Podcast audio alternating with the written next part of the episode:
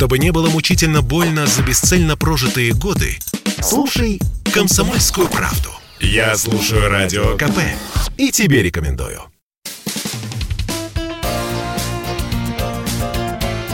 Говорит полковник. Нет вопроса, на который не знает ответа Виктор Баранец.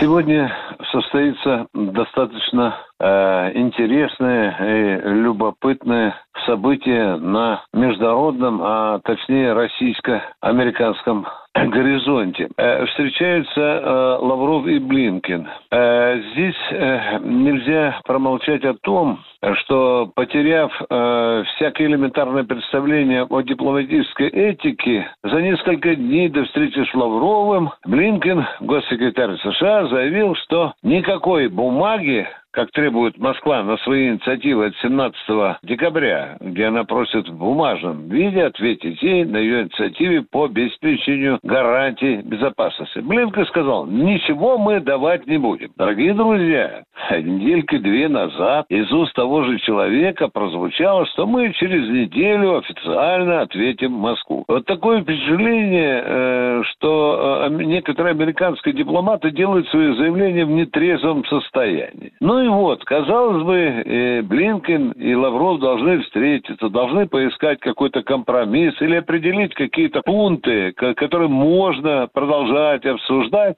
И вот, уезжая навстречу, он фактически плюет, собственно, э, в лицо России. Ну, естественно, мы должны понимать, что с таким настроением от Блинкина нечего ждать. Этот человек приедет на переговоры с Лавровым с водой в сите. Это американцы умеют.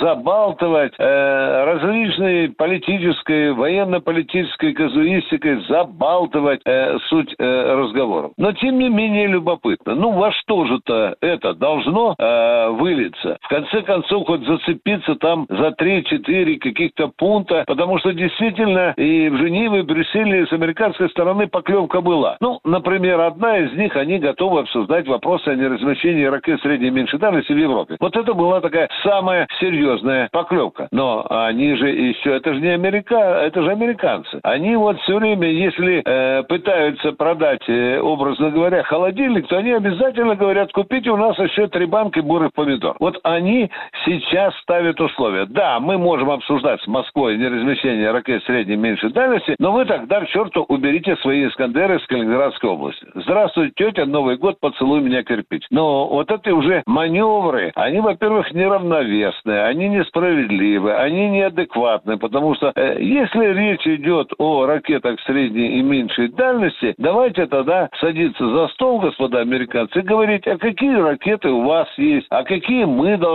убрать. А вот так вот делать какие-то привески, это даже не чистоплотно. Это можно назвать даже дипломатическим э, э, мошенничеством. Но, тем не менее, тем не менее, подождем окончания этого дня. Во что выльются разговоры? Ну, у меня, э, я вам скажу, такие скромные оптимистические ожидания. Ну что, на опять наметят э, какие-то вопросы, и оба заявили, что это требует обсуждения.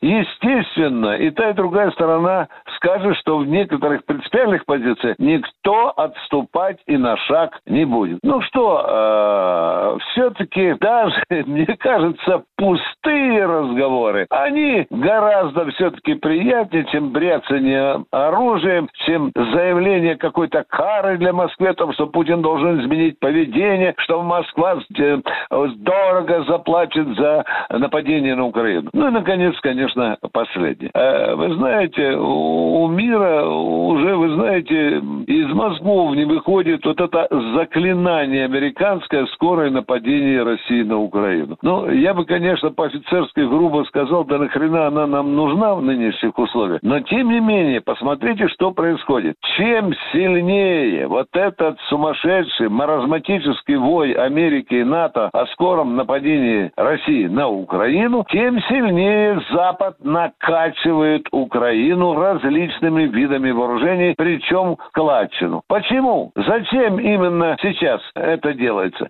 В общем-то, вот этот дружный натовский вой, это всего лишь прикрытие для того, чтобы Запад получил как бы моральное право вооружать Украину. Ну что, мы это понимаем. Но не забывайте, не забывайте, что Москва предупредила и Киев, и Вашингтон, и Брюссель о красных линиях. Некоторые спрашивают, а что это за красная линия? Это когда хотя бы одна американская ракета появится на территории Украины, вот это будет ярко выраженная красная линия. Ну и тогда у нас с Соединенными Штатами Америки, с Украинами будет уже совсем другой разговор. Виктор Баранец, радио «Комсомольская правда», Москва.